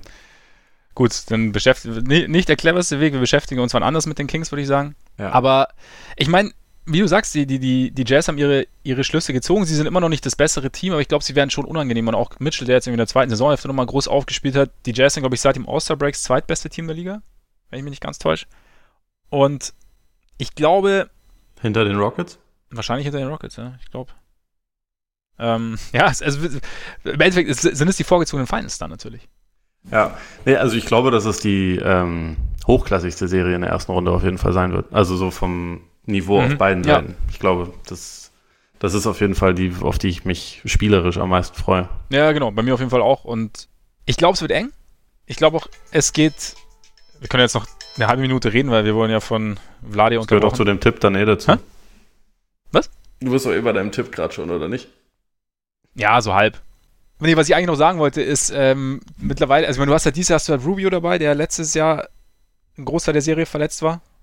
Was, glaube ich, schon ein Vorteil sein wird auf, auf Sicht in den Playoffs. Ähm, die Rockets haben auf Flügel ein bisschen weniger Defense. Weiß nicht, ob das, ob das ein Faktor sein kann. Gerade mit Blick auf Mitchell. Es wird eng. Mein Tipp ist 4 drei Rockets. Ich mach's, ich, ich sage, es geht über die Volldistanz. Also ich hätte nichts dagegen, wenn es so wird, weil es dann tatsächlich eine ziemlich epische Serie werden könnte. Ich habe Rockets in sechs. Ja, okay. Kann, kann auch gut passieren. Ich meine, hast, ich meine, du musst halt bei den Jazz auch noch sagen, dass da wieder einige angeschlagen sind. Korver ist nicht ganz fit. Wobei natürlich Korver wiederum, wenn er fit ist, dann auch den Jazz wieder mehr Shooting bringt und so. Also Ruby ist, glaube ich, auch nicht ganz fit. Aber ja, ich sag in sieben, Upset-Gefahr, vier bis fünf. Ja, ich habe auch eine vier aufgeschrieben. Dann sage ich fünf. Alles klar. nee, also die, die Jazz haben auch sicherlich eine Chance und ich will die überhaupt nicht kleinreden. Ich habe irgendwie äh, ein bisschen mehr Vertrauen in Houston, aber ja, es ist, also die Serie ist auf keinen Fall irgendwie im Vorhinein entschieden. Das, äh, nee. Es gibt auf jeden Fall Potenzial. Ja, definitiv. Äh, damit haben wir auch schon, Lieblingsserie haben wir eigentlich damit schon abgehakt. Ist ja. jetzt die. Nee, freue mich auch drauf. Also gerade so, wenn, wenn die Qualität auf beiden Seiten einfach ähnlich hoch ist oder, oder sehr, sehr hoch ist, eine Mannschaft vielleicht noch ein bisschen besser ist, vielleicht ein bisschen mehr Superstar-Power hat, die andere so ein bisschen mehr in, als Team funktioniert noch, wird es auf jeden Fall interessant. Im Endeffekt, wer es besonders schwer, ist dann halt auch, sind die Rockets, oder? Von den Favoriten in Anführungszeichen. Ja, also ich würde ich würd halt Denver da irgendwie Denver, noch mit, mit ja. äh, Klammer mit reinnehmen, einfach weil ich mir bei den Nuggets nicht zu 100% sicher bin, aber so, also den härtesten Gegner. Ja, eben, aber auf, das ist ja eher aufgrund der, also, weil, also das liegt ja eher an den Nuggets. Ja. Quasi und, ja. Nee, ich denke auch, dass da Houston eventuell die größere, also ja, dass es Houston am Herzen getroffen hat. Ist natürlich auch bitter, dass sie dann auch so abgerutscht sind. Also vor drei Tagen hätten sie ja. noch an, an zwei enden können, wären damit nicht im Warriors Bracket gewesen und ja, würden jetzt gegen die Spurs spielen. Wieso oft ist am Ende Paul George schuld? Mr. Klatsch. Nachdem er vorher in seinem Leben und auch in allen vorherigen Leben noch nie einen Game Winner getroffen hat, in dieser Saison jetzt irgendwie fünf getroffen hat oder so, also relativ abgefahren, musste er das natürlich gegen Houston auch nochmal machen und äh, hat damit das Bracket auf jeden Fall schön durcheinander gewirbelt. Ja, auf jeden Fall. Schon sagen. Also vor allem ist es ja für, äh, für OKC dadurch wesentlich angenehmer gelegen. Also mhm. sie haben immer noch irgendwie relativ große Probleme und müssen mal gucken, dass sie überhaupt jetzt, also selber wieder zu ihrer Stärke finden, aber im Prinzip ist der Weg für sie ja angenehmer, weil halt sowohl Houston als auch äh, Golden State nicht in ihrem Teil des Brackets sind. Was wahrscheinlich die beiden Teams, die am meisten Ehrfurcht einflößen im, äh, im Westen sind. Zu Recht auch. Also würde ja. ich auch meinen, ja. Nee, auf jeden Fall. Also da ich meine, andererseits, wenn du natürlich überlegst, wenn die Rockets in der ersten Runde gegen die Spurs hätten spielen müssen, Mike D'Antoni, Greg Popovich, gibt's ja auch, gibt's ja auch eine Historie. Ja, aber ich glaube, ich glaube, glaub, der, der Zug ist mittlerweile abgefahren. Also wäre natürlich lustig, wenn ja. nicht, aber jetzt ist ja auch Manu nicht mehr da. Ja, also gut, stimmt. Jetzt kann man sich dann ja irgendwann nur noch darauf ja. verlassen, dass irgendwelche Fledermäuse kommen und, äh, nee. und den Ball klauen, ja. was ja durchaus vorkommt. Auf jeden Fall. Eigentlich, eigentlich ist das ein bisschen schade, ne? dass bei Dirks letzten Spiel nicht auch noch ein paar Fledermäuse da waren, um irgendwie so einen gebührenden Abschied zu man, man hätte sie aussetzen sollen in der Halle. Denke auch. Aber da hat mal irgendjemand wieder nicht mitgedacht. Der Hallenwart hat nicht mitgedacht. Beim nächsten Mal dann. Bandwagon, wen nimmst du? Äh, ich nehme jetzt einfach mal ganz stumpf Boston, weil muss ich eh machen. Und ich muss mir sowieso alles angucken, deswegen ist es in den, äh, in den Playoffs mit einem Bandwagon gar nicht mehr so leicht, okay. weil ich, also irgendwie verfolgen muss ich muss ich sie ja alle. So aus Berufs beruflichen Gründen oder was? Ja, gut. In der Tat. In der Tat. Ja gut, bei mir ist es ein bisschen komplizierter, aber ich nehme die Netz. Bin, ich habe es ja schon gesagt, ich, ich, bin, ich, ich werde zum großen Netz-Fan. Ich mag die Art, wie die spielen. Ich mag auch die Art, wie D'Angelo Russell spielt und, das, und ich bin sehr gespannt, was sie gegen die Sixers machen. Außerdem willst du dir die Karten offen halten und nächste Runde wieder wen anders nehmen, nicht wahr? So ist es, so ist es. Bisschen Abwechslung schadet. Vielleicht mache ich aber auch genau das, wenn Boston raus. Ja, aber das haben wir besprochen, dass das eher unwahrscheinlich ist. Ja, das stimmt. Ich bin ehrlich gesagt ziemlich beeindruckt. Wir haben das, also nachdem wir uns am Anfang bei den Herren Johnson und Nowitzki so ein bisschen verquatscht haben, haben wir das relativ flott durchbekommen. Kann jetzt natürlich sein, dass, dass es inhaltlich ein bisschen gelitten hat, aber okay. Wobei. Es ging ja jetzt auch erstmal darum, Tipps genau, abzugeben. Genau, genau. Das, das haben wir souverän hinbekommen, würde ich sagen. Ja damit war es und wir schauen mal, was so passieren wird am Wochenende. Samstag geht's los. Erstes Spiel ist 2030. Äh, das ist immer gut, solche Aussagen so? zu treffen, ohne sie direkt bestätigen zu können. Ne? das stimmt. Schon sehr gut vor. Ja, 2030 ist es aber. Siehst du mal. Ja. Vielleicht hättest du das einfach mit mehr Überzeugung sagen müssen. Ja, stimmt. Aber dann, wenn ich dann gelogen hätte, wäre es ja blöd gewesen. Aber jetzt haben wir es. Gut, du wirst schauen. Wie gesagt, ich kann es ja leider nicht anschauen. Wahrscheinlich, ich weiß es nicht. Vielleicht bin ich auch gerade irgendwie im Hotel oder es läuft in irgendeiner Sportsbar in Paris, wovon ich jetzt nicht ausgehe. Wie gesagt, ich bin nämlich bei. Sind es die Magic, Hä? die spielen? Dann könnte es nämlich passieren. Wegen Evan Fournier. Evan Fournier, nee, es sind die Nets tatsächlich gegen die 76ers. Bitter. Bitter, ja. Ich würde es tatsächlich sehr gerne anschauen, aber wie gesagt, meine, die, die Freundin oder die Schwester meiner Freundin läuft den Paris-Marathon und äh, die ganze Family trifft sich am Wochenende in Paris. Ich weiß nicht, wie viel Zeit ich haben werde, Basketball zu gucken. Von daher verlasse ich mich für nächste Woche auf den Kollegen Freaks, der mich dann, der ja, wie er gerade gesagt hat, sowieso alles gucken muss und mich dann perfekt auf den neuesten Stand bringen kann. Und euch natürlich auch. Ich probier's. Sehr gut. In diesem Sinne würde ich sagen, vielen Dank fürs Zuhören. Schön, dass ihr dabei wart. Und viel Spaß jetzt am Wochenende bei den Playoffs. Genießt den Start. Der Start ist immer am schönsten, finde ich zumindest. Danach, ich mein Ende kennt eh jeder. Von daher, oder auch nicht, wer weiß. Von daher, genießt euren Tag, euren Abend, euren Morgen, bereitet euch auf Samstag vor und hört hoffentlich nächste Woche wieder rein. Reingehauen. Reingehauen.